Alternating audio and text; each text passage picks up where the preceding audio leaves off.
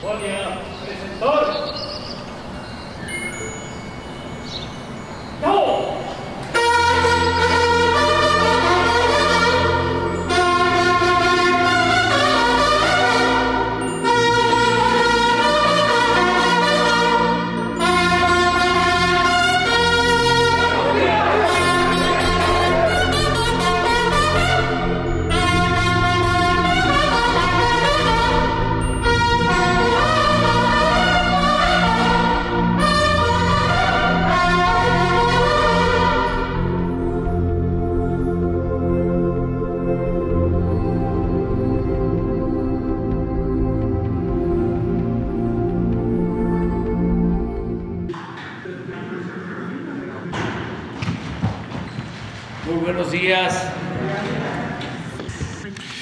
Bueno, pues como todos los martes vamos a informar sobre la situación de la salud en el país y lo relacionado con la pandemia que afortunadamente está a la baja, está cediendo y esto pues es un motivo de satisfacción porque es un problema menos y todo lo que implica de sufrimiento. De todas formas va a continuar el programa de vacunación que ha dado muy buenos resultados. Estamos a dos años de la pandemia, pero lo que nos ayudó mucho es que al año ya se contaba con vacunas y eso hay que tenerlo muy presente y por eso ahora vamos saliendo y son buenos los, los resultados. Vamos a que nos informe el doctor Jorge Alcocer.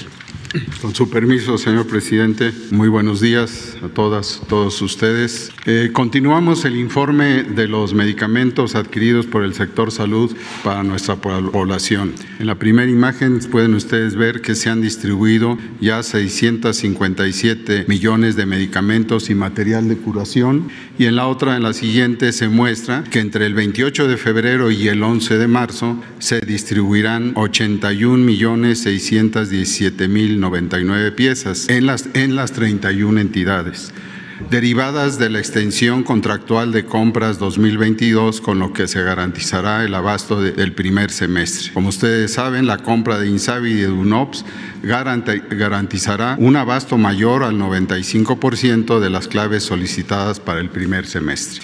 En la siguiente, durante los siete días se entregaron, los últimos siete días se entregaron 8 millones 660 mil 898 piezas de medicamentos y de material de curación, estando en tránsito 11 millones 79 mil 531 piezas. En la siguiente, durante la semana del 20 al 26 de febrero se distribuyeron 318.550 piezas de equipo de protección de personal en siete entidades.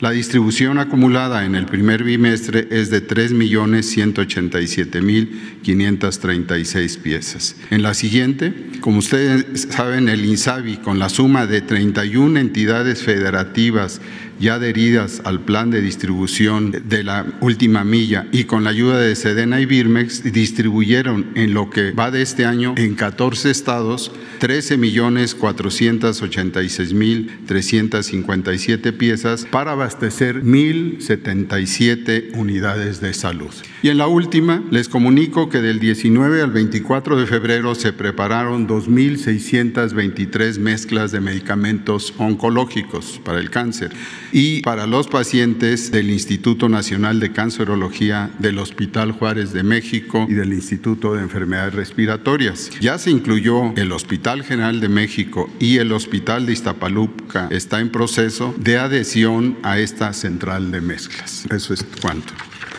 Con su permiso, presidente, muy buenos días, secretaria, maestro, estimado Ricardo, subsecretario. Eh, muy buenos días, tengan todas y todos ustedes. Vamos a comentar sobre la situación de la epidemia y el avance del programa de vacunación. Y en la, la, la situación de la epidemia, estamos en la quinta semana consecutiva de reducción de los casos, como lo hemos venido informando desde eh, mitad de enero, empezó a bajar la cantidad de casos diarios y en este momento solo 0.8%, 0.8% de los casos son los casos activos. Y eh, lo mismo en los indicadores de hospitalización, vemos una reducción sostenida con un desfase de algunos pocos días, pero las unidades COVID se están desocupando en la medida en que hay ya menos hospitalizaciones que egresos. Solo 18% de las camas COVID de uso general están ocupadas y 12% de las camas con ventilador. La reducción absoluta comparada con el punto máximo de la epidemia en la mitad de la segunda curva es de 88%. Y finalmente el tercer indicador muy relevante es la mortalidad. Esta mortalidad también va a la baja. Tenemos una reducción absoluta de 82% comparada con el punto máximo de la epidemia y hemos tenido ya la mitad de las entidades federativas del país que presentan eh, días consecutivos, generalmente dos o tres días consecutivos, sin defunciones COVID en la mitad del país. Y esto lo vamos a estar monitoreando eh, porque ya es un indicador francamente de salida de este ciclo epidémico y consideramos que es muy alentador. Por su parte, en niñas, niños y adolescentes, este monitoreo especial que hacemos en coordinación con la Secretaría de Educación Pública al frente de la maestra Delfina Gómez Álvarez y su equipo, nos ha mostrado muy reiteradamente que niñas, niños y adolescentes y los recintos escolares no han sido el elemento de mayor riesgo ni tampoco el mecanismo de mayor transmisión. Y eh, la transmisión empezó en las vacaciones eh, de invierno, pero posteriormente, desde el 15 de enero, empezó a reducirse el número de casos también en este grupo de edad, que han representado menos del 10% de los casos que ocurren. Y lo vemos también por los planteles. En los planteles se monitorea si existe alguna afectación en el curso de las clases presenciales. En este momento, solo 0.08, 0.08% de los planteles tienen algún grado de afectación. A veces es un salón que se cierra temporalmente unos días para evitar la transmisión, a veces es el plantel completo, pero solo 0.08. En la vacunación seguimos avanzando en los distintos eh, grupos de edad, de acuerdo siempre con el criterio de priorización anunciado desde el 8 de diciembre de 2020, cuando inició el esquema de vacunación con la presentación pública del Programa Nacional de Vacunación. El criterio es proteger prioritariamente a quienes tienen mayor riesgo y tener la continuidad para incluir a toda la población. Tenemos 182 eh, millones de dosis que hemos eh, utilizado en 85.2 millones de personas, 93% de ellas ya con el esquema completo y habrá notado que esta cifra de porcentajes 93.7 va fluctuando en la medida en que seguimos incorporando algunos esquemas nuevos, por eso a veces aumenta el número de esquemas por completar. La cobertura general es de 90% en eh, todo el país, con algunas variaciones en las entidades federativas, pero ya todas están por arriba del 70%, la gran mayoría por arriba del 80%. Y lo vemos en los distintos segmentos, en adultos es este 90%, esa es la cobertura total en población de 18 años y más, pero también incluimos niñas, niños y adolescentes desde los 14 años de edad y llevamos ya una cobertura del 53%. Además que desde los 12 años de edad para aquellas niñas, niños que tienen alguna enfermedad que aumenta su riesgo de padecer COVID grave. Aquí seguimos exhortando a eh, padres y madres de familia de estas eh, niñas y niños de 12 años que tienen o más que tienen alguna enfermedad para que los lleven a vacunarse. Eh, a pesar de que abrimos desde hace muchos meses este segmento de edad para vacunarse, no hemos tenido la afluencia que esperábamos. Eh, habíamos calculado, recordarán, casi 3 millones de niñas y niños eh, adolescentes que podrían necesitar vacuna por estar en esta condición de salud y no hemos tenido esa afluencia. Entonces seguimos invitando a que acudan con sus niñas y niños a vacunarse. Finalmente, en los refuerzos tenemos 70% de cobertura en personas de 60 años y más, 46% en personas de 40 años y más y 39% en personas de 30 a 39 años de edad. Como anunciamos la semana pasada, ya está abierto el registro y en algunas entidades federativas la vacunación desde los 18 años de edad, refuerzos desde los 18 años de edad. Finalmente, tenemos que ayer recibimos 14 millones 38 mil 500 dosis de vacuna AstraZeneca. Este es un envío del, a través del mecanismo COVAX. Agradecemos a la Organización Panamericana de la Salud, quien fue quien hizo el transporte en el último segmento. Y estas vacunas serán utilizadas para continuar tanto los refuerzos como para aquellas personas personas que hayan quedado rezagadas. Con ello, la suma de dosis recibidas es de 216 millones 498 mil 235 y la vacuna que más se ha utilizado en el esquema es la vacuna AstraZeneca. En nuestro calendario tenemos ahí eh, indicado la recepción de estas más de 14 millones de vacunas. Y un elemento especial o particular, queremos felicitar a la Ciudad de México, a su gobierno, a la doctora Claudia Sheinbaum, a la doctora Olivia López Arellano, la Secretaría de Salud, porque es la primera entidad federativa que ya completa todo el esquema de vacunación, incluyendo todas las edades, todos los grupos de riesgo y tanto el esquema primario como el refuerzo. Tiene más de 100% de cobertura en la medida en que la Ciudad de México ayudó al Estado de México, a Morelos y a otros estados vecinos también a completar la vacunación y ya solamente se espera el calendario para la segunda dosis de quienes están en necesidad de tenerla, pero ha sido sumamente exitoso el despliegue territorial y de colaboración intersectorial en la Ciudad de México. Gracias a la doctora Claudia Sheinbaum. Gracias. Buenos días, señor presidente. Buenos días, compañeros que integran el gabinete, medios de comunicación y quienes nos ven a través de diversos medios. En lo que se refiere a regreso a clases, eh, tenemos eh, ahorita un total de 207.046 escuelas, que eso en lo personal me da mucho gusto porque día con día se van incrementando y sumando a este esfuerzo que estamos haciendo de este regreso a clases.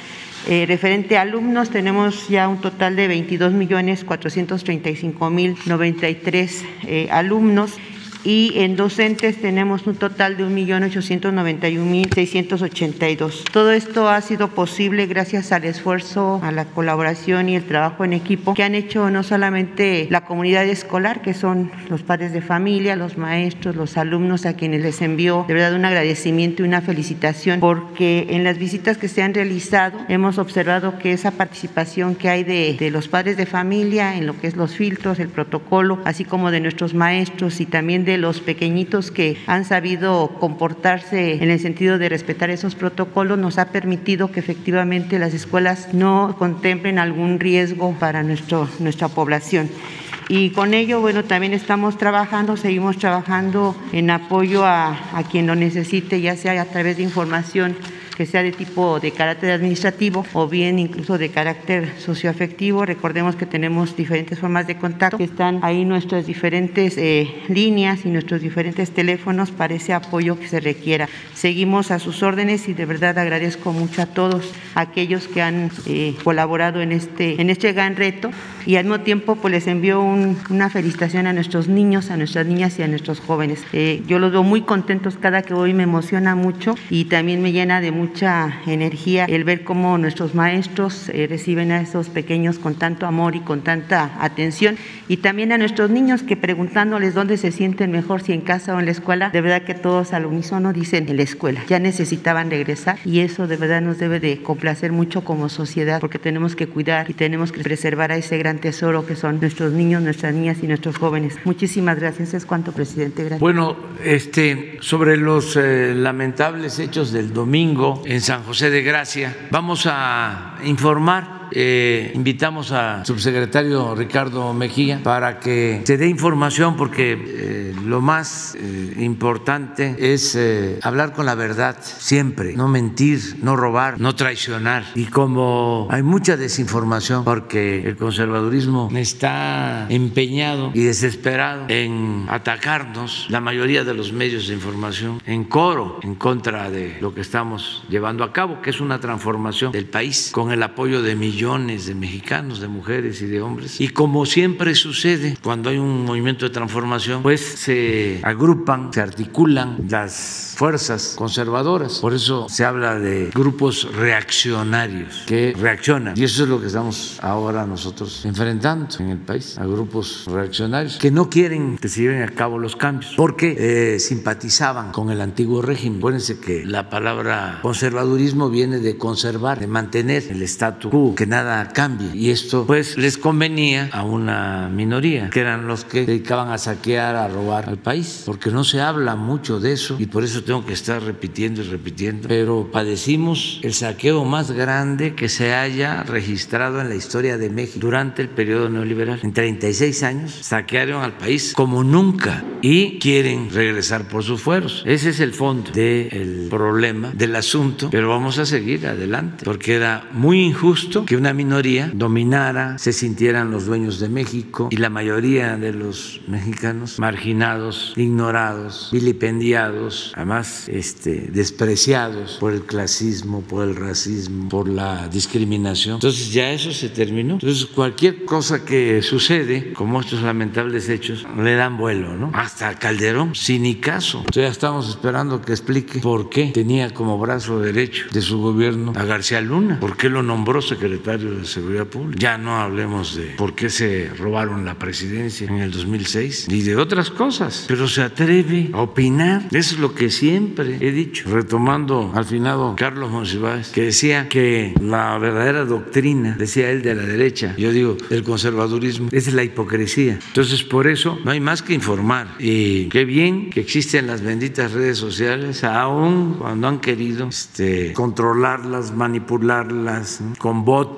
también con censura, pero ahora fluye más la información que antes. Antes imponían cercos y costaba trabajo que la verdad se abriera paso. Ahora no, ahora con las redes sociales se puede opinar y hay pluralidad y se garantiza el derecho a disentir y la gente también está más consciente, más politizada y todo esto ayuda mucho, ¿no? De todas formas, eh, hay que estar dando a conocer cómo son las cosas, qué está pasando, no ocultar nada, actuar con transparencia y esto ayuda mucho en la vida eh, pública, ¿no? El que podamos estar informando. Por eso, sobre lo de San José de Gracia, se va a informar. Este, adelante, Ricardo. Bueno, pues muy buenos días. Con su permiso, señor presidente, por instrucciones del presidente de la República y de la secretaria Rosa Isela, desde el primer momento entablamos comunicación con el fiscal general de Michoacán, Adrián López, con el gobernador Ramírez Bedoya y con el secretario de Seguridad, general Ortega, así como con el gabinete de seguridad, para poder eh, contribuir a la investigación, al esclarecimiento de los hechos y al castigo de los responsables del evento en San José de Gracia, municipio de Marcos Castellano, en Michoacán, cercano al estado vecino de Jalisco. Este evento quiero señalar eh, primeramente que se tuvo conocimiento la Fiscalía del Estado, como lo hizo conocer, eh, de conocimiento ayer, a las 18 horas. Hubo previamente a esto la circulación de diferentes videos en redes sociales y como el propio fiscal lo señaló, eh, no hubo eh, un alertamiento ni de la presidencia municipal ni de la Fuerza Municipal de Seguridad Pública que debió haber actuado como primer respondiente al tener conocimiento de los hechos, asegurar la escena y alertar a las autoridades. Fue que después del conocimiento de los hechos, la propia Fiscalía, la Guardia Nacional, reforzada por la Secretaría de la Defensa Nacional, se trasladaron el mismo domingo 27 de febrero a la comunidad para constituirse y poder eh, tener indicios, testimonios y empezar a desahogar las investigaciones. A partir de este trabajo eh, vamos a reconstruir algunos eventos, siempre respetando la secrecía de las investigaciones, el debido proceso, datos sensibles y sobre todo que los trabajos de investigación puedan seguir. Pero esto es parte de la política de cero impunidad del presidente de la República y también del principio eh, de transparencia en la información. Bueno, queremos referir que, el móvil que, que, hemos ubicado es una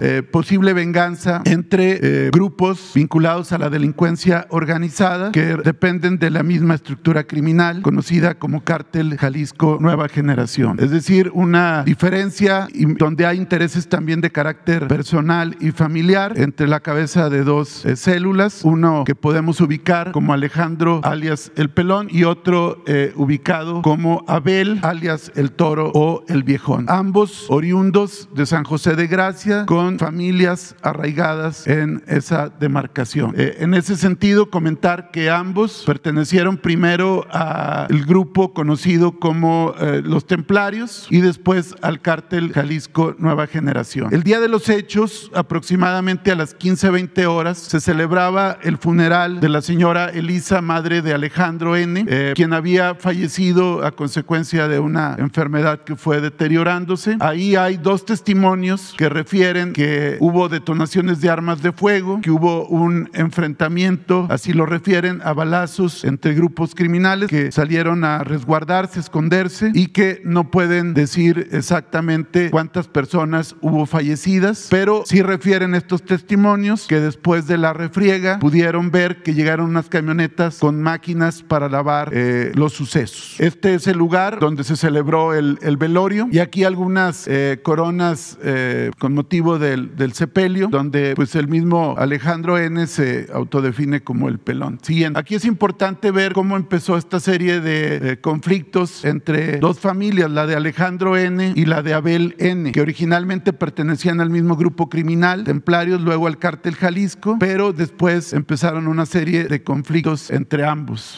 Alejandro N empieza a los 18 años, primero como Z, después como familia michoacana y templarios. Se cambia después, eh, ya para la década de los, de los 10, se cambia al cártel Jalisco Nueva Generación y opera como jefe, jefe de plaza desde Tizapán el Alto hasta Mazamitla en Jalisco. Conoce a BLN, quien se incorpora y es reclutado por él para pertenecer a su organización criminal. Eh, Alejandro N es detenido por la policía de Mazamitla, recluido en el cerezo de Jalisco por delitos contra la salud y es finalmente recluido y sujeto a un proceso de carácter penal. En ese momento, Abel N. empieza a tomar el control de la plaza, como se conoce en el argot delincuencial, a, eh, de San José de Gracia y empieza a haber diferencias entre ellos y se le pide a Alejandro que ya no asista a San José de Gracia. Aquí es importante señalar que Alejandro N. vincula con posterioridad sus actividades ilícitas a los estados de Jalisco y de Colima, aunque él seguía teniendo su familia en San José de Gracia. En, 2018, el hermano del pelón de nombre Ricardo es objeto de una riña en una cantina de San José de Gracia y es privado de la libertad por órdenes de Abel N. Cuando el sujeto conocido como pelón estaba recluido. Y a él le atribuyen la desaparición de Ricardo, hermano de Alejandro, y que según testimonios fue privado de la vida. Siguiente, la siguiente lámina. En diciembre de 2021, ya consolidado nuevamente Alejandro N como jefe de plaza en otra entidad, no en Michoacán, no en San José de Gracia, pero finalmente como parte del grupo del cártel Jalisco, cobra venganza contra Abel y asesina a su hermano José N. Esto en diciembre de 2021. Esto genera que Abel N le haga llegar que, que lo va a asesinar y que por ningún motivo se presente en San José de Gracia. Esto es importante porque no obstante esta advertencia y señalar que cada vez que Abel N, que es vecino de San José de Gracia, eh, se encontraba con algún pariente de Alejandro N, le decía que iba a matar a, este sujeto conocido como el pelón. Finalmente, el día del velorio, Alejandro N llega al funeral con aproximadamente 15 eh, sicarios o gente que lo resguarda, que no se puede acreditar que sean originarios de esa región. Llegan al velorio y la misma familia le cuestiona la llegada porque sabían las amenazas que tenía. Y no obstante esto, refiere Alejandro que ya tenía permiso, entre comillas, para poder presentarse al velorio. No obstante esto, a los pocos minutos llegan varias camionetas con sicarios al frente a Belén, alias el viejón, y someten a los acompañantes de Alejandro N, alias el pelón, los desarman y los colocan, como aparece en algunos videos, afuera de una casa en un portón. Siguiente. Aquí se logra observar que son parte de los videos que, que se circularon en redes, que otros que hemos tenido acceso, donde esta es la carpa, aquí se aprecia en, la, en esta lámina, hay una carpa al fondo que es donde está el, el funeral. Estas son las camionetas que traía Alejandro N, alias El Pelón, y el grupo de sicarios que pertenece a Abel N, alias El Viejón, los desarma y los coloca en este lugar que aquí aparece. Siguen revisando eh, los vehículos para ver si no tenían armas y los repliegan en esta, afuera de este domicilio, enfrente de un portón. Siguiente. Aquí es importante porque según declaración ministerial, que vamos a preservar todos los datos, pero se señala que Alejandro N, alias El Pelón, que es el sujeto que aparece aquí en el número 7, estaba haciendo llamadas. Según se comenta, llamadas para decir que, que el grupo de, de, Abel N se retirara del lugar. No obstante ello, no hay respuesta y Alejandro N se acerca a donde está el otro grupo pidiéndoles que no accionen contra terceros y tratando de disuadir la comisión de algún ilícito. Sin embargo, según refieren testigos, es el propio Abel N quien dispara contra Alejandro N privándolo de la vida y en ese momento al haber los disparos se origina una refriega donde previsiblemente hay otras personas privadas de la vida y que es el video que aparece en algunas redes sociales. Siguiente. Este es el lugar donde, donde estaban colocadas las personas. Si ustedes pueden ver aquí, eh, según lo que se pudo percatar en campo, estos son los, los, los indicios ahí de, de, de, algunos impactos de arma de fuego. No se puede apreciar que haya habido una sola línea, es decir, esa tesis del supuesto fusilamiento, sino que al estar los sicarios, al haber el fuego, empezaron a disparar, pero no hubo, digamos, una acción sincronizada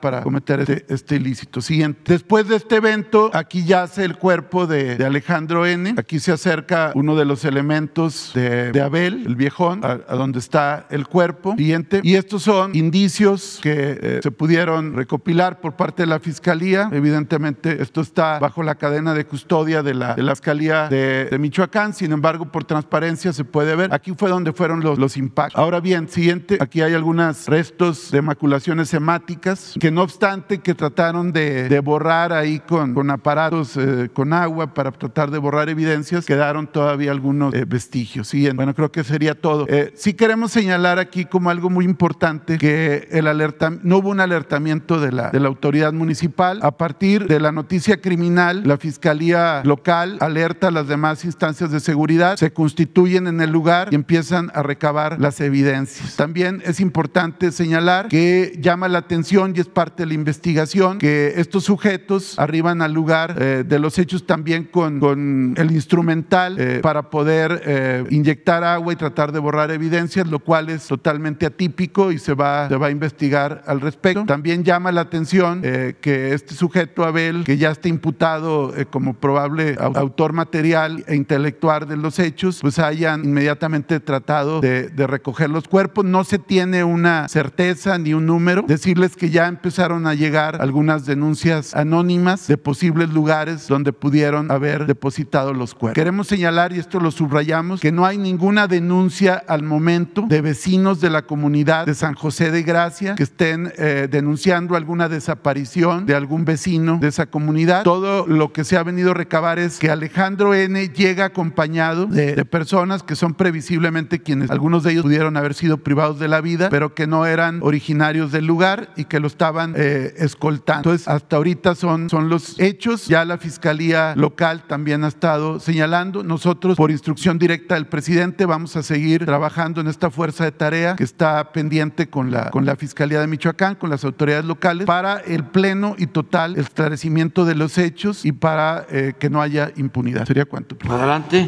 adelante, dos, tres, cuatro, cinco, seis, siete, ocho y nueve, a ver si alcanza señor presidente Carlos mandaba noticias, pues eh, volver a, pregunt a, preguntarle al subsecretario Ricardo Mejía el tema de la ejecución de 17. Bueno, ayer le preguntábamos también al gobernador Bedoya en la Cámara de Diputados eh, justamente de este tema.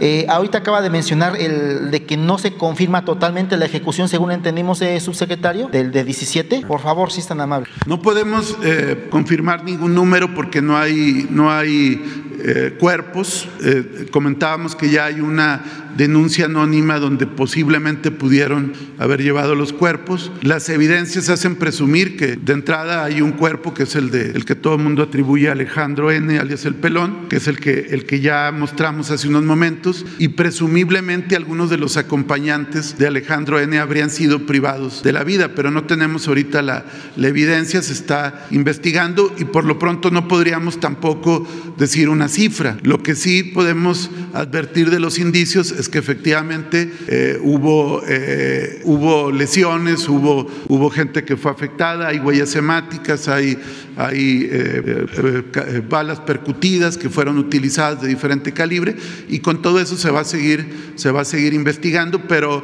nos parece que esa afirmación temprana que circuló profusamente en redes y que algunos retomaron este, no, tiene, no tiene ningún soporte hasta el momento. Y el, la hora, nos decía el gobernador que fue alrededor de las 3 de la tarde del domingo. Según los testimonios, eh, Alejandro Alejandro N. llega alrededor de las 15.30 horas al sepelio de su madre y dicen que a escasos cinco minutos de su llegada se presenta este grupo y entre las, digamos, 15.35 y poco antes de las 4 de la tarde fueron, fueron los diferentes eh, eventos. Gracias. Gracias. Sí me gustaría, bueno, cambiando de tema, aprovechando que está aquí el subsecretario Hugo López Gatel, la semana pasada, después de la conferencia de medios, nos daba una plática pues bastante, bastante eh, completa del tema de COVID y del desarrollo.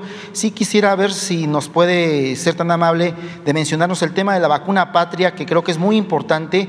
Nos comentaba que podría ser la primera vacuna eh, inhalada, o no sé si le llame oftálmica, del mundo, que es algo muy importante.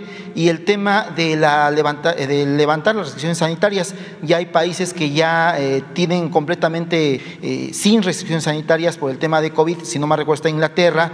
También, si no más recuerdo, usted es el experto, está Alemania. Pero ¿qué nos puede comentar de cuál no es la fecha probable en la cual se pudiesen levantar las restricciones en nuestro país? Y el tema de la vacuna patria, que considero, desde mi muy buen punto de vista, doctor, es muy importante. Con mucho gusto, Carlos. Sí, lo que comentábamos la semana pasada, un poco aquí en la conversación, eh, sobre estos dos elementos. El primero sobre la vacuna patria. La vacuna patria es un proyecto mexicano, es un proyecto impulsado por el Consejo Nacional de Ciencia y Tecnología, CONACIT. Como siempre, agradecemos con enorme aprecio y cariño a la doctora María Elena Álvarez Builla, la titular de CONACIT, porque una vez más, como lo hizo también en el caso de los ventiladores de fabricación mexicana, eh, mostró su enorme talento para articular a la comunidad científica y tecnológica de México con las entidades privadas que de buena fe y sin mayor ánimo de lucro están interesadas en hacer un servicio a la patria. Ahí también parte el nombre de esta vacuna.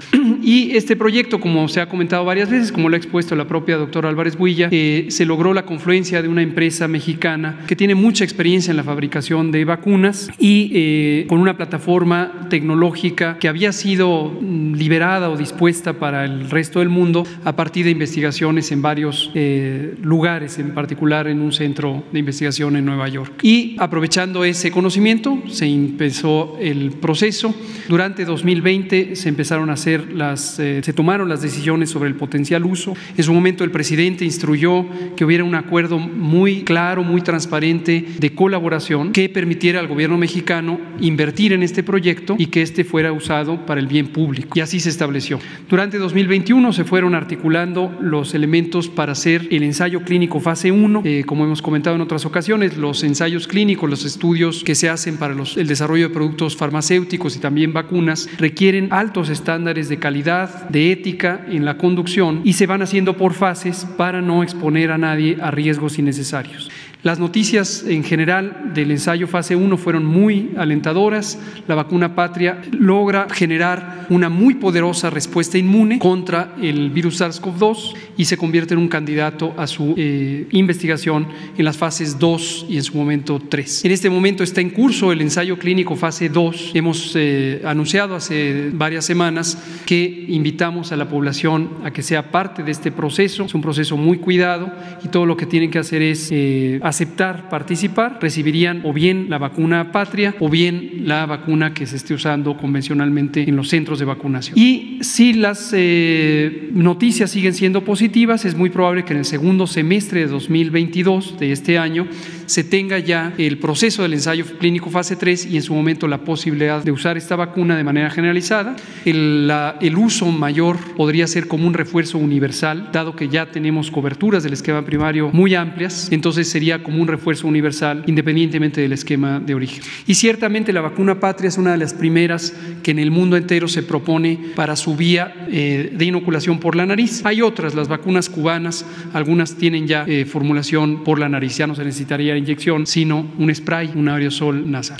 Sobre el otro tema de las restricciones, ciertamente conforme la epidemia empieza a bajar, en varios lugares del mundo, en varios países, particularmente en Europa Occidental, eh, ya se empieza a hacer también en algunos estados en Estados Unidos, están considerando ya quitar las disposiciones generales que hacen obligatorio el confinamiento, el uso de cubrebocas y otras medidas, particularmente para empezando con las personas vacunadas. Por eso es tan importante vacunarse, protege, reduce el riesgo de COVID grave, salva vidas, pero también ayuda a incorporarse a la vida eh, convencional, la, la vida normal, sin necesidad de todos estos cuidados. Termino diciendo en México, recordar que siempre hemos dicho enfáticamente nuestro interés por las medidas de eh, prevención ha sido a través del convencimiento, a través de la promoción de la salud. Por eso hemos tenido este esquema que ha instruido el presidente de absoluta transparencia para ir diciendo las cosas y que la gente las incorpore por voluntad, no por obligación, no por una sanción, como como ha ocurrido en muchos lugares del mundo. Nosotros seguimos convencidos que el convencer, el persuadir, el informar es lo que ayuda a que la gente adopte las medidas para su propio bien y de la comunidad sin necesidad de ser forzada. Y el pueblo de México ha demostrado una responsabilidad enorme. Arriba del 90% de la población mexicana utiliza las medidas y eso es digno de agradecer. Gracias al pueblo de México. ¿Estamos cerca de esto, doctor, de que se quiten las restricciones? Estamos en una reducción muy sostenida de la, de la epidemia. Como comentamos, eh, queremos llegar al punto mínimo. Llevamos estas cinco semanas. En este momento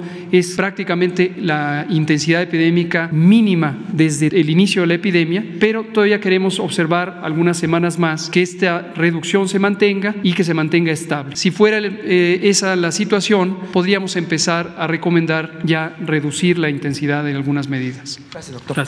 Y rápidamente, con, eh, aprovechando que está la secretaria de Educación Pública, eh, se comenta por parte de un diario capitalino eh, que trae el tema en boga, el tema de las escuelas de tiempo completo. Se menciona que ha desaparecido este esquema. Eh, lo que sabemos como papás de familia, le pregunto a usted, usted este, tiene experiencia como maestra, es si es verdad esta situación, si fue así, por qué motivo. Y también me están comentando desde ya en Chiapas que hay un tema ahí de maestros interinos de CEP Chiapas que tienen más de un año con adeudos no sé si, si conozca del tema, este maestro. Muchas gracias, señor presidente. Gracias. Miren, respecto a lo, de lo que es de tiempo completo, efectivamente ahorita ese programa estaba dentro de la escuela es nuestra, eh, haciendo una valoración sobre todo de eh, tomar las necesidades que presentan las instituciones a través de las visitas que se han hecho. Realmente todavía faltan muchas escuelas para poder eh, mejorar las instalaciones eh, básicas, que es agua, que son cuestiones de aulas, eh, que son sanitarios, que eso era algo que se pedía y se reclamaba y era un reclamo justo de tenerlo bien en el momento de regreso a, a clases. Haciendo ese balance es algo que para nosotros es muy prioritario. Ahorita el darle la atención a esas escuelas que todavía tienen esa necesidad. Y por ello la escuela es nuestra ahorita se va a enfocar principalmente a que el recurso que se asigna para la escuela es nuestra sea ocupado para, ese, para esa situación. Sin embargo, se está haciendo en atención a algo que siempre ha preocupado, se está haciendo un análisis de cómo podemos precisamente trabajar el aspecto de, que estaba dentro de la escuela es nuestra, que era lo de tiempo completo y alimentación. Eh, sí sé que de momento puede causar alguna inquietud o, por qué no, alguna molestia, pero yo sí invitaría de momento me, sorprende mucho el que se comente es que no se ve el programa del beneficio de la escuela es nuestra. Yo los invitaría a todos aquellos que dicen es que no se ve, que vayan a las comunidades más alejadas. A veces no se ve pues porque no está en la capital, porque no está en los lugares en donde generalmente nosotros estamos eh, de manera más directa. Pero si vamos a las comunidades más alejadas de Puebla, de Sonora, de Yucatán, de Chiapas, de Oaxaca, bueno, de toda la, de toda la República, nos vamos a dar cuenta de cuánta necesidad tienen nuestras instituciones respecto a lo que es la infraestructura. Y no se trata de trabajos mínimos, sino se trata de atender situaciones prioritarias. Y por otro lado, también otra situación de que ha beneficiado eh, y que, bueno, a lo mejor no, no debo de hablar más, pero que ha beneficiado, pues es el trabajo colaborativo de los padres de familia. Cuando nosotros vamos, cada que yo voy a una, a una institución, de verdad tengo cientos de peticiones de mejoras de la escuela, es por eso, esa es la principal razón. Sin embargo, bueno, vamos a, en la medida de posible, vamos a dar la, la atención a, ese, a, ese, este, a, esos, a esas prioridades que también son prioridades. Educación tiene muchas prioridades, tiene muchos retos, pero tenemos que ir atendiendo precisamente por prioridad las que son más importantes.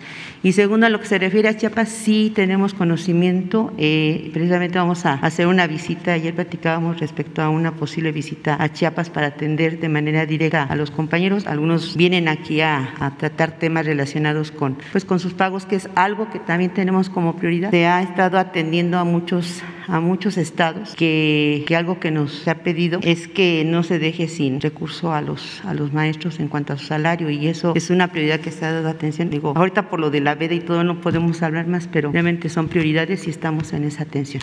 Gracias, presidente. Buenos días, eh, presidente. Buenos días, secretarios, subsecretarios. Eh, Shaila Rosagel, corresponsal del Grupo Gili, la Imparcial de Sonora, La Crónica de Mexicali y Frontera de Tijuana. presidente, preguntarle en primer lugar sobre el paquete de nombramientos nombramientos de embajadores y cónsul que envió la semana pasada al Senado, no se incluía la designación de la exgobernadora eh, Pablo, Pavlovich.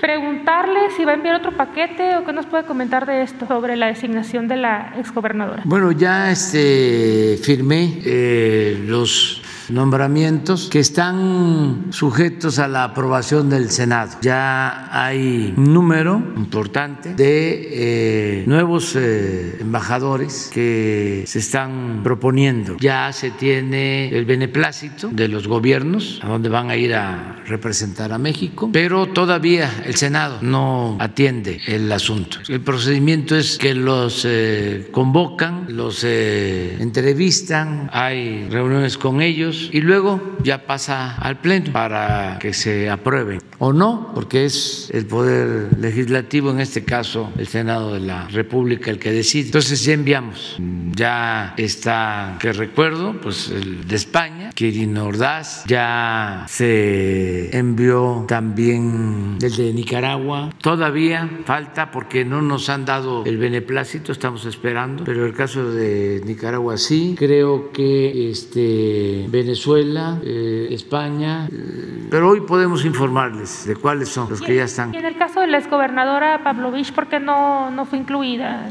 para el consulado de... Todavía no se ha este, presentado. Eh, hay consulados que no requieren la aprobación del Senado, otros sí. Entonces no sé si sea este el caso, este, pero lo voy a hacer y ya el Senado va a decidir en su momento si corresponde al Senado. ¿Va a enviar otra lista aparte de la que ya envió? Y ahí, sí, es que son varios que están pendientes. Eh, se han enviado creo que cinco o seis. Hoy les informo sobre eso. presidente, muchas gracias. En otra pregunta, eh, bueno, sobre este conflicto armado de Rusia y Ucrania, si México analiza tomar acciones, eh, si Rusia continúa la invasión en Ucrania, o sea, acciones más allá pues de esta de, em, de lo que se comentó ya por parte del canciller Marcelo Ebrard de eh, una condena enérgica ¿no? a, la invasión, si hay algún otro tipo de acciones que, se, que piense tomar México. Ya nosotros nos hemos eh, manifestado, estamos en contra de la invasión, ya lo hemos explicado, nosotros hemos padecido de invasiones de Europa, de España, de Francia, desde luego de Estados Unidos. No podemos eh, estar a favor de las invasiones, queremos que eso desaparezca. Además, es contrario al derecho internacional. No estamos de acuerdo que un país, una potencia, una hegemonía, un país hegemónico eh, invada a otro. No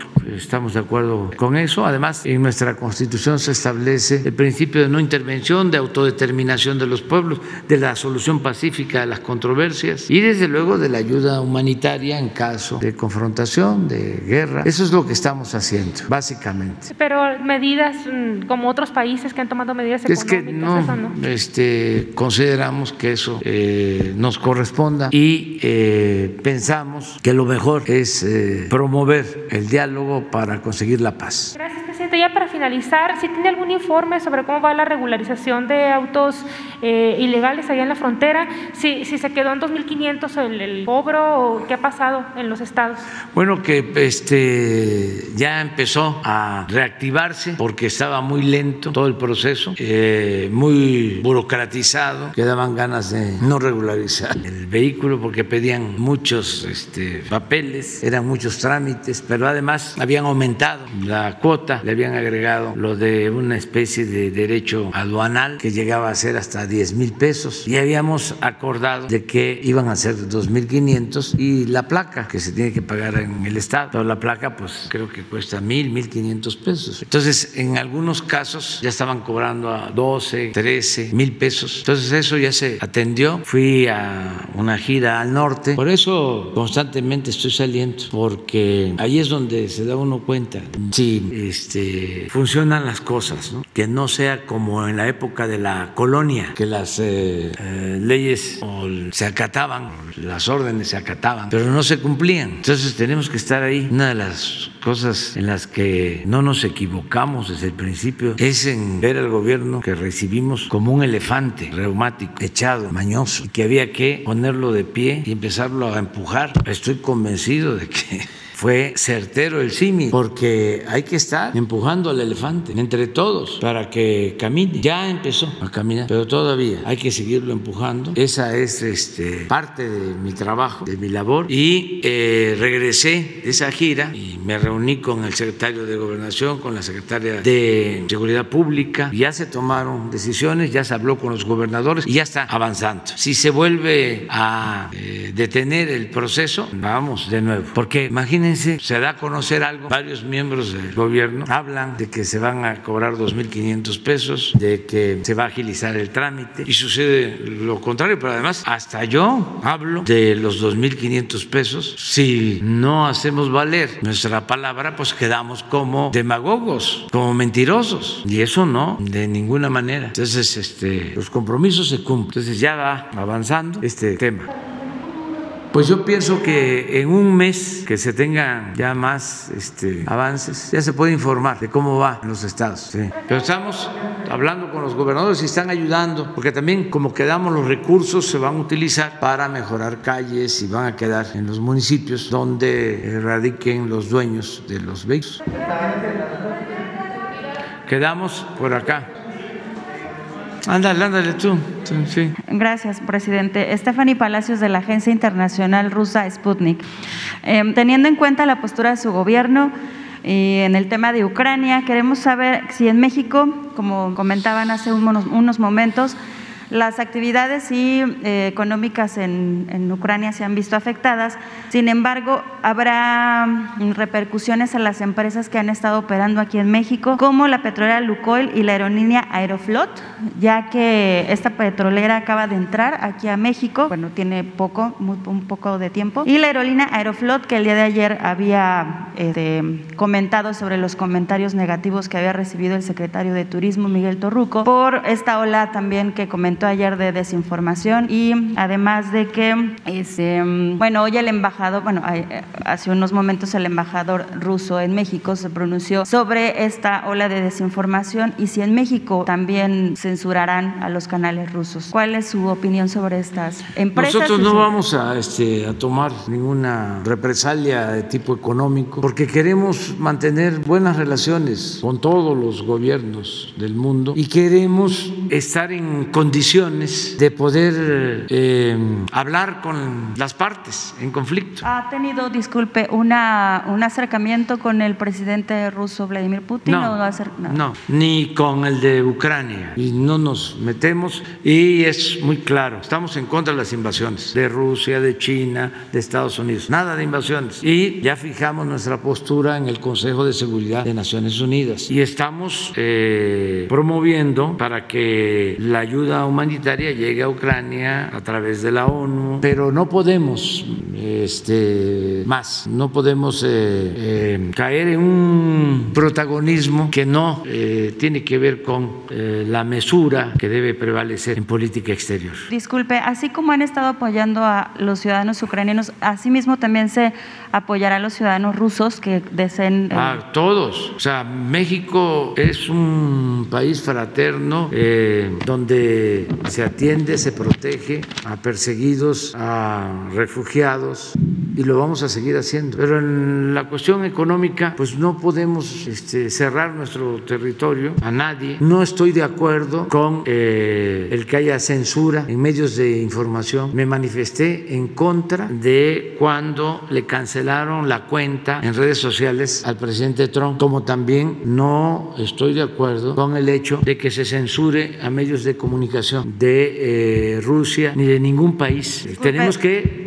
este, hacer valer la libertad. Eh, algunas cuentas de usuarios en Twitter que se han estado catalogando como em, medios afiliados rusos. Sí, ojalá y Twitter aclarara este asunto, porque es muy grave, porque es como una especie de fichaje por la opinión que tiene la gente. Entonces, no sé si sea cierto, pero sí desde ayer hay denuncias de que el que tiene una opinión sobre este conflicto y lo consideran eh, favorable a Rusia eh, lo tachan o le ponen una leyenda en su cuenta. Eso es censura, pero no sé si sea cierto. Bueno, ojalá de las cuentas de nosotros sí fueron usuarios de ojalá y Twitter aclare eso, porque no puede haber un doble discurso, una doble moral. No podemos estar hablando de la libertad y al mismo tiempo estar limitando la libertad de expresión. Que se acuerden del presidente Franklin Delano Roosevelt y de sus cuatro libertades fundamentales. La primera, la libertad de palabra. La segunda, la libertad de creencias. La tercera, la libertad para vivir libres de temores. La cuarta, la libertad para vivir libres de miseria. Esos fundamentos fueron los que dieron lugar a la creación de la Organización de Naciones Unidas. Libertad de palabra. Entonces, Twitter tiene que informar sobre esto, no a la censura, no al autoritarismo. Eso de las listas y de impedir que la gente se exprese, se manifieste, es contrario a la libertad. También, claro, pensamos, no, no sé si también esto genere que medios de comunicación en México también causen este tipo de censura, medios pagados. Aquí es distinto, aquí es otra cosa, este, porque eh, la gente se manifiesta, se expresa eh, abiertamente y lo va a seguir haciendo. Nosotros no vamos a censurar nunca a nadie. Es prohibido prohibir. Este es un país de libertades plenas, va a seguir siendo. Y mi segunda pregunta, señor presidente, eh, estuvo una información de eh, la exconductora de televisión Inés Gómez Montt y su esposo, que estaba, si hay alguna información, que estaban ya aquí en la Ciudad de México. Lo dijo en redes sociales su ex suegra, que lo comentó que estaban aquí porque habían estado escondidos en un yate. No sé si hay información sobre ese tema. No tengo información. Eso lo ve la fiscalía. Ayer me preguntaron sobre el abogado Juan Collado.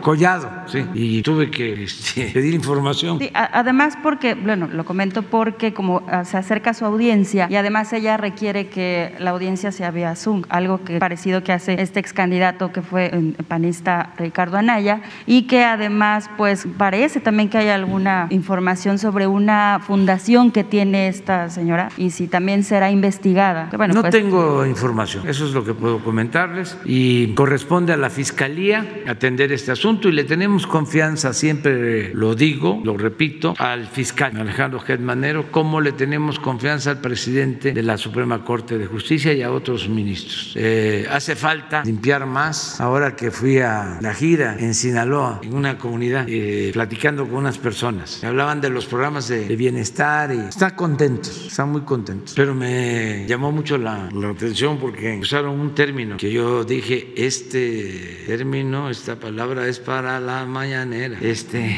va directo a la mañanera. Dice, licenciado, va muy bien todo, todo va muy bien, va muy bien todo, dice. Pero todavía hay basurilla. o sea, todavía hay basurilla, o sea, eh, hay que seguir limpiando. A ver, la compañera. Bueno, pues que es un asunto que tiene que ver con un banco, una casa de bolsa, y eh, se alega de que hubo un fraude porque se depositaba ese dinero en el extranjero, que ese es el motivo de la acusación.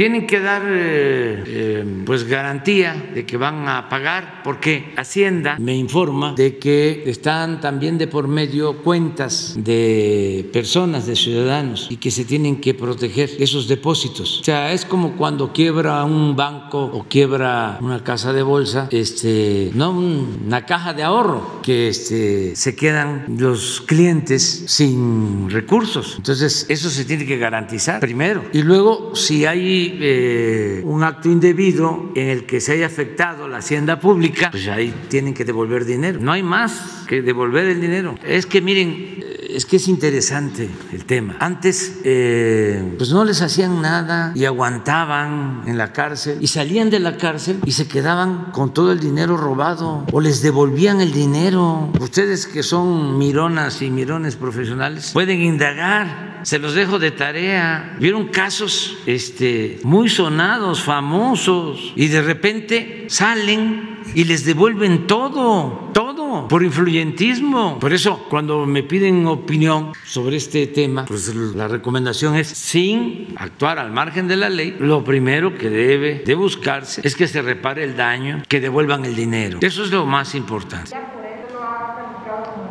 Es que depende de los elementos que haya. No se puede acusar sin pruebas. Y en todos estos asuntos hay intereses políticos. Ayer lo mencionaba. Salinas de Gortari, Collado. Me consta, no hablo al tanteo, de que tienen relación. Puse el ejemplo de que cuando Salinas recomienda a Ahumada en Cuba, el abogado que defiende a Ahumada es este señor Collado. Y luego sale en ocho columnas y es un tema del reforma. ¿Y qué es el reforma?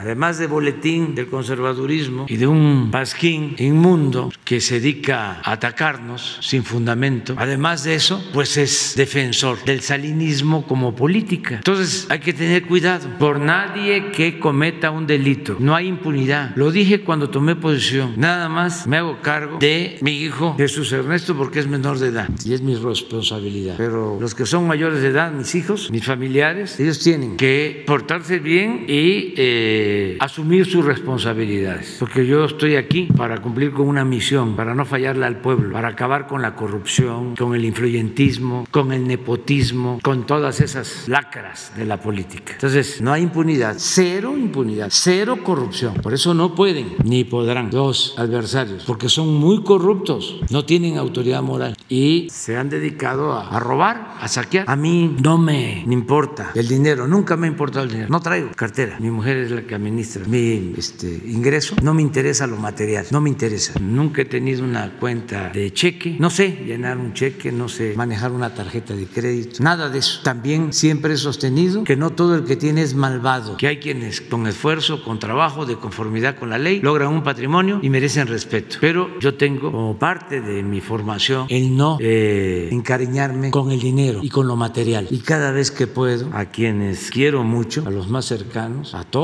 les aconsejo de que no caigan en esa tentación de pensar que la felicidad es lo material, que la felicidad viene con el dinero. No, a veces eso produce una felicidad efímera, transitoria, para que se caiga en situaciones de infelicidad. Siempre digo que solo siendo buenos podemos ser felices y la felicidad no son los bienes materiales, no es el dinero, que trastorna, enloquece, produce avaricia, deshumaniza. Tampoco es la fama, ni los títulos, ni los nobiliarios, ni los académicos. La verdadera felicidad es estar bien con uno mismo, estar bien con nuestra conciencia, estar bien con el prójimo. Esa es la verdadera felicidad. Fíjense, estamos hablando de San José de Gracia ahora. ¿Qué pensará la gente? Es un pueblo de Michoacán, limítrofe con Jalisco. Bueno, en ese pueblo se escribió una de las más bellas novelas. Ahí podemos decir que es la cuna de la microhistoria. De ese pueblo era un gran historiador, don Luis González. Tiene un libro que lo recomiendo. Además lo van a gozar mucho. Es un libro que se ha traducido en varios idiomas. Se llama Pueblo en Vilo. Y es la historia del pueblo de San José de Gracia. No todo es esto que sucedió lamentablemente el domingo. Ese libro es de los mejores que se han escrito en el país y cuenta la historia del pueblo, hasta del personaje del pueblo, así como en mi pueblo había un personaje que le decíamos Vito Tallo. Así en todos los pueblos hay personajes. Y en San José de Gracia había un personaje que quería volar, que quería volar y se subió a la copa de una. y estaba todo el pueblo abajo viendo qué pasaba. Y no sé exactamente, ya no recuerdo porque lo leí hace mucho tiempo el libro, si se dio un guamazo o qué pasó con él, pero es un extraordinario libro. Que eso también es importante, la lectura es mucho, muy importante. El buscar desconectarnos un poco de los aparatos. Pero bueno, eso es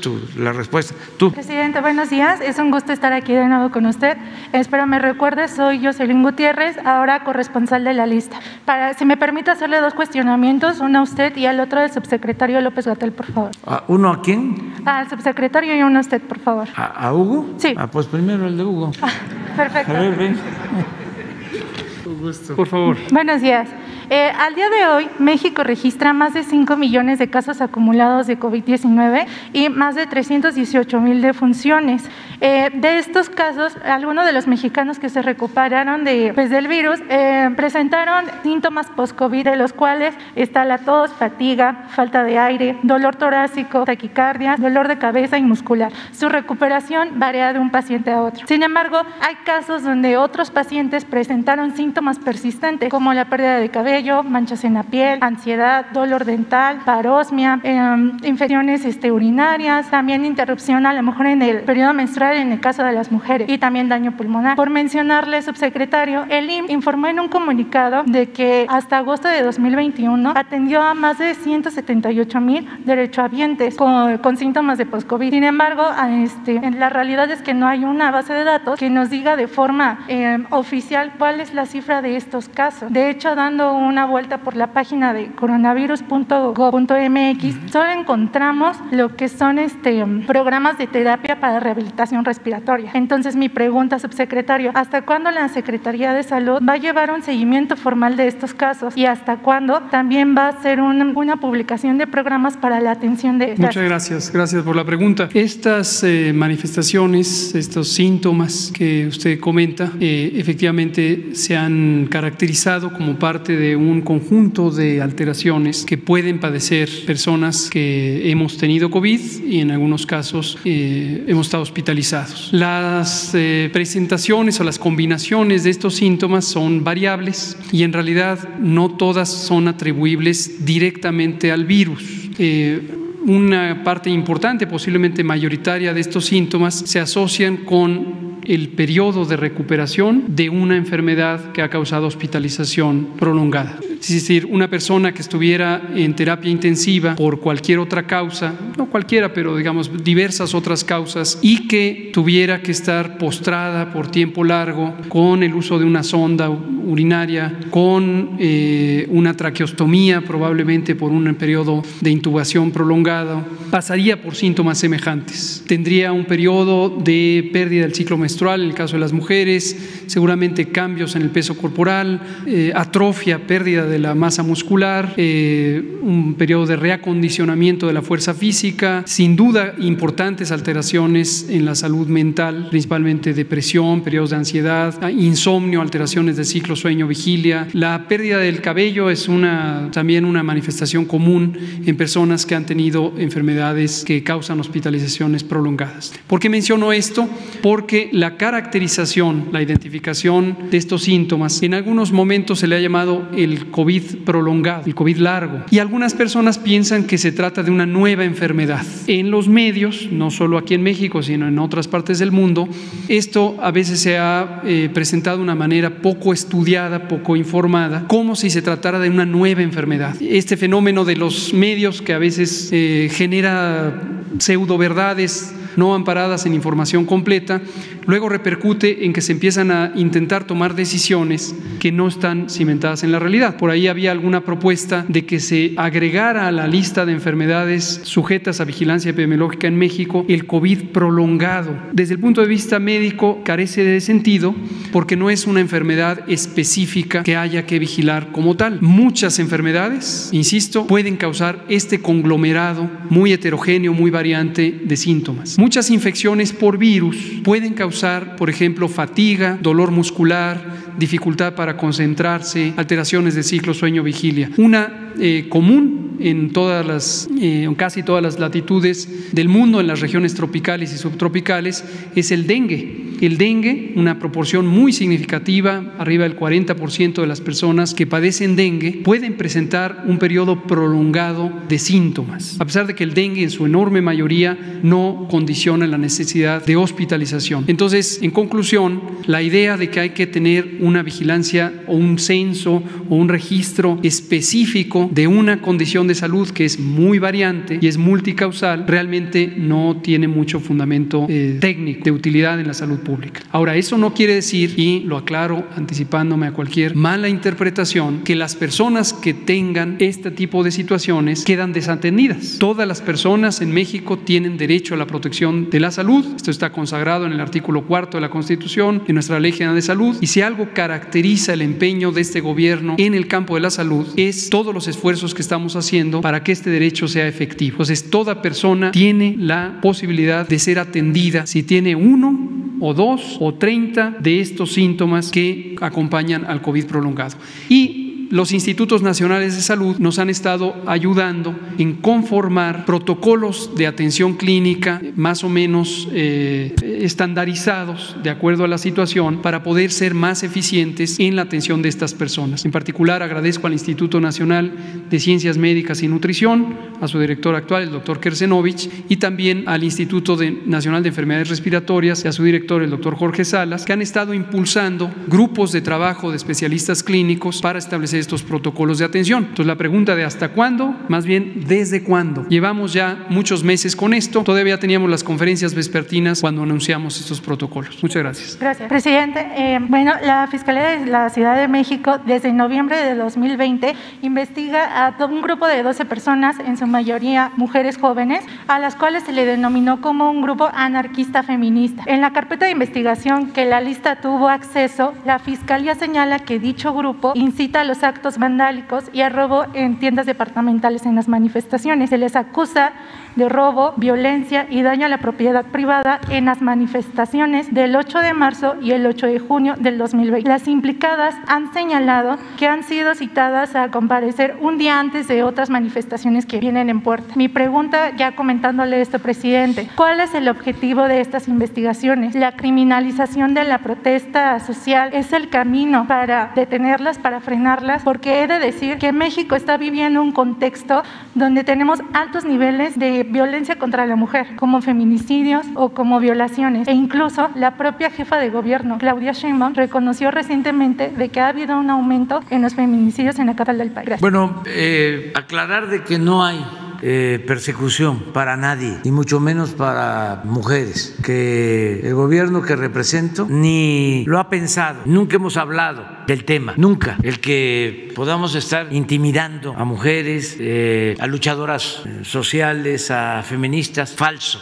completamente falso. No eh, es esa nuestra estructura mental. No somos nosotros represores, nosotros no, somos autoritarios. Por eso hablamos y hablamos de que no nos confundan. Nosotros venimos de una lucha de abajo, una lucha para hacer realidad la justicia y lo hacemos con autenticidad, no somos hipócritas. Entonces, no hay este, nada absolutamente. Y si tienen una prueba, yo te invito a que vengas aquí y la presente. De hecho, la única prueba que tiene la Fiscalía en este caso son fotografías que tomaron durante estas manifestaciones donde las implicadas simplemente están caminando alrededor de otros colectivos y afuera de, unos, de otros comercios. Entonces, eh, en términos legales no y por falta de prueba no debería de haber esa persecución contra ella. Puede ser la Fiscalía y habría que este, demostrar, pero nosotros no, no tomamos fotos. Ya no está el CISEN, ya eh, no se espía a nadie, no se persigue a nadie, no se escuchan conversaciones telefónicas, ya no existe el Estado Mayor Presidencial, ya esto ya cambió, ese es el coraje que tienen contra nosotros. Y por eso apuestan a que actuamos de la misma manera para poder decir son iguales. No, no somos iguales. Y garantizamos el derecho de manifestación, a la libre manifestación, porque nosotros padecimos de represión desde hace muchísimos años nos ficharon y tuvimos que optar durante años, que además eso es lo más eficaz. Tan es eficaz que por eso triunfamos. Optamos por la no violencia, por la protesta pacífica, la desobediencia civil pacífica. En vez de tomar palacios cuando nos hacían fraudes, donde se podía exponer a la gente a la violencia, a la confrontación, decidíamos caminar éxodo por la democracia y siempre sacándole la vuelta a la confrontación y a la violencia. Nos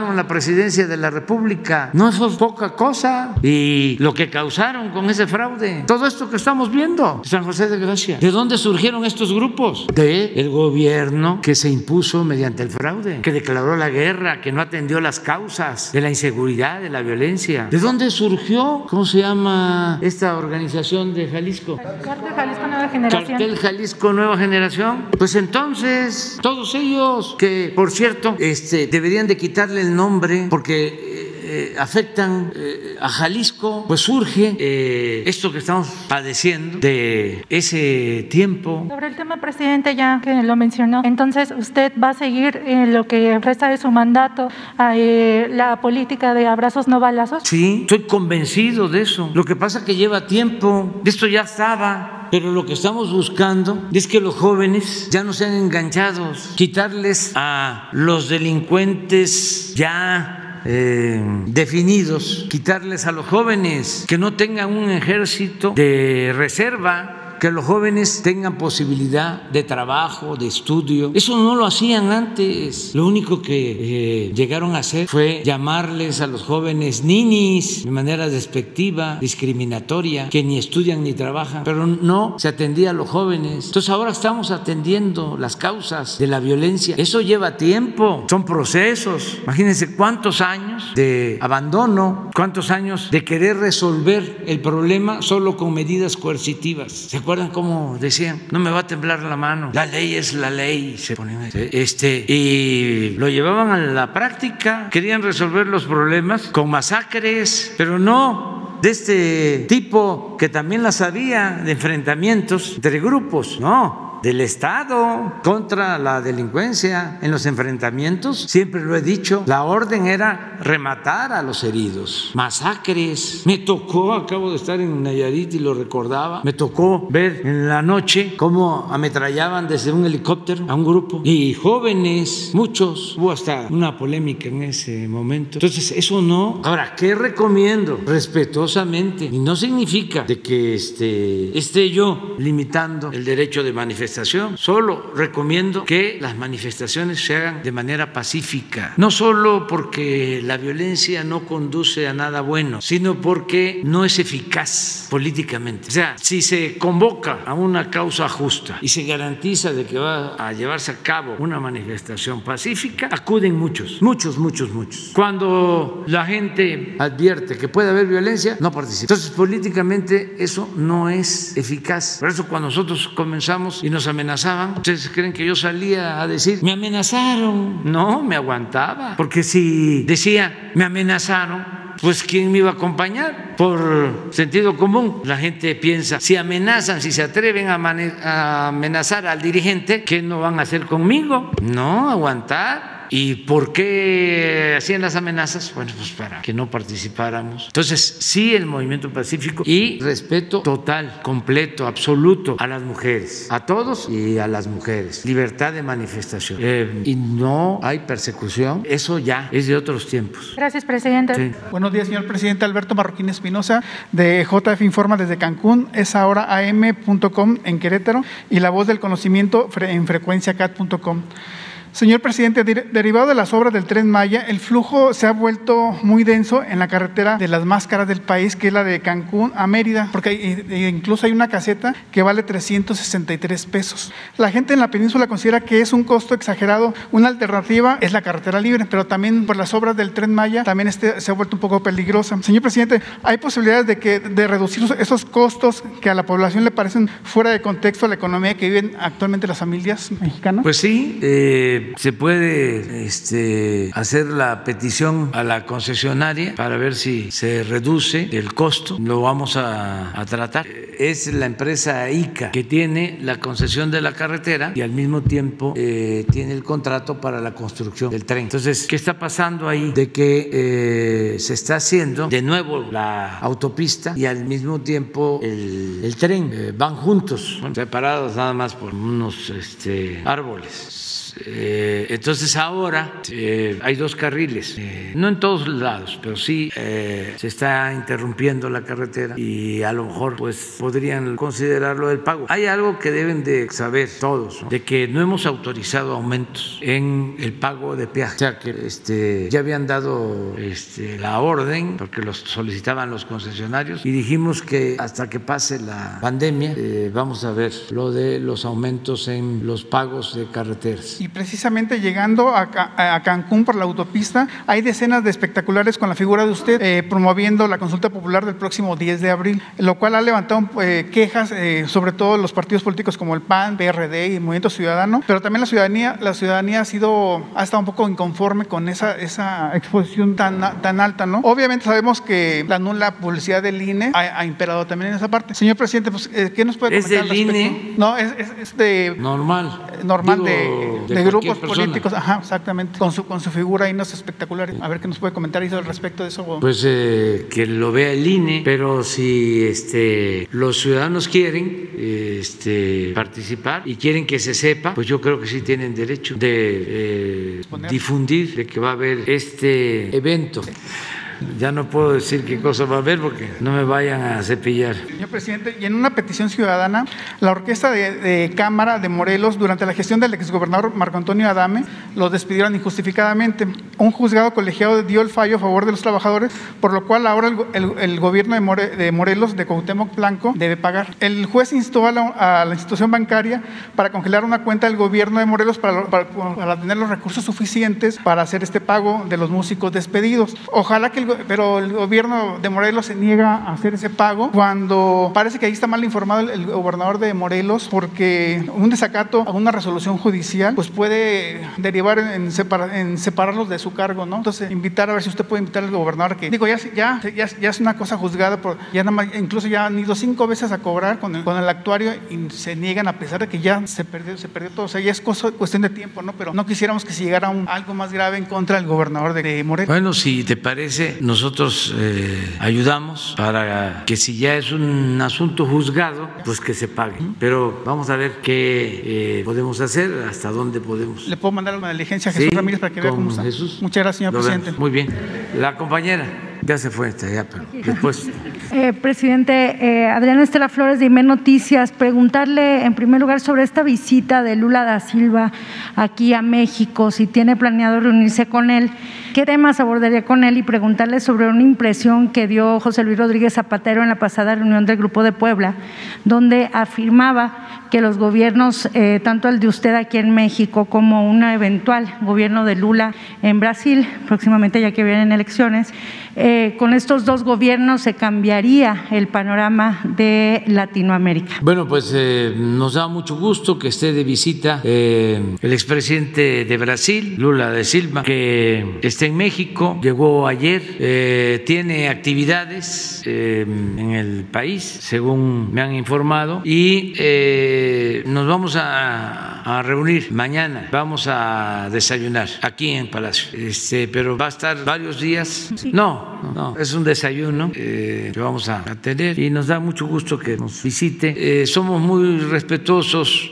de los países, eh, hemos eh, mantenido buena relación con el gobierno de Brasil, eh, no hemos tenido ninguna diferencia con el presidente Bolsonaro, ha habido una relación de respeto y queremos mantener esa buena relación. Y al mismo tiempo pues eh, recibir a Lula, que es un dirigente eh, reconocido, muy importante en Brasil, en América Latina y diría en el mundo. Y además eh, recibirlo con respeto, con admiración, porque él fue víctima de eh, un acto autoritario, represivo. A él le fabricaron delitos y lo tuvieron injustamente en la cárcel. Entonces, este, nosotros eh, tenemos pues simpatía con Lula y sobre todo con lo que representa el que no eh, se persiga a eh, dirigentes sociales, dirigentes políticos que luchan en favor del pueblo y que tienen que enfrentar a veces a grupos conservadores, a oligarquías. Entonces, eh, es bienvenido Lula. ¿Los temas, presidente, con él que va a abordar? No, no hay una agenda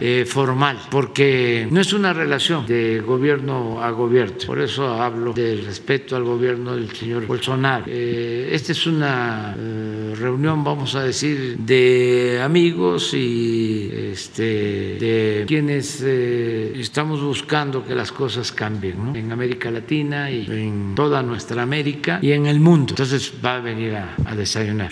Pues eh, a lo mejor una a la hora del desayuno no, pero la comida eh, que se parece mucho a la nuestra de Brasil es la feijoada, que es frijol negro eh, con carne de cerdo. Tiene su historia la feijoada brasileña. Eh, se dice que cuando la esclavitud, los hacendados mataban un puerco, un cerdo, y ellos se quedaban con la pulpa y tiraban la cabeza, los hocico, eh, las partes que consideraban este, no exquisitas. Entonces los esclavos eh, recogían eh, la cabeza, los hocicos, los cachetes y eh, con frijol se revolvía. Y así salió la, surgió la feijoada, que es suculenta. No más que eso es para el mediodía porque es fuerte. Es como el frijol con puerco nuestro, de Yucatán y de Tabasco, las partes. Como el frijol con puerco. Y este, hay que tomarlo, hay que comerlo para bajarlo al mediodía. Es fuerte. Con capiri- capirina se llama, ¿no? Caipiriña. Capirina, caipiriña. sí. Es aguardiente. Aguardiente, para que baje. Este, pero eso no. Pero sí, este, ahora que están de moda los tamales. Imagina cuántas variedades de tamales hay en México. Muchísimas, muchísimas. Y en todos lados muy ricas. Y es como el pan, todos los pueblos. Distintos tipos de pan. Eh, el queso, los dulces. Qué cosa ¿no? sabrosa. Y una Qué, segunda- eh, importante en nuestro país. Qué grande es México. Cuánta grandeza cultural, porque todo esto tiene que ver con las civilizaciones, con otras culturas. Para mañana, Presidente, y una segunda pregunta. Yo, tú, tú abres yo- mañana. Y una segunda pregunta, presidente. Eh, Jesús, es que. Sí, mande. Sí, ¿Sobre, ¿Sobre qué, presidente? hoy, a las nueve, ya me voy. Me está esperando. Este, varios temas, varios temas. Bueno, muchas gracias. ¿Cómo saben ustedes, eh?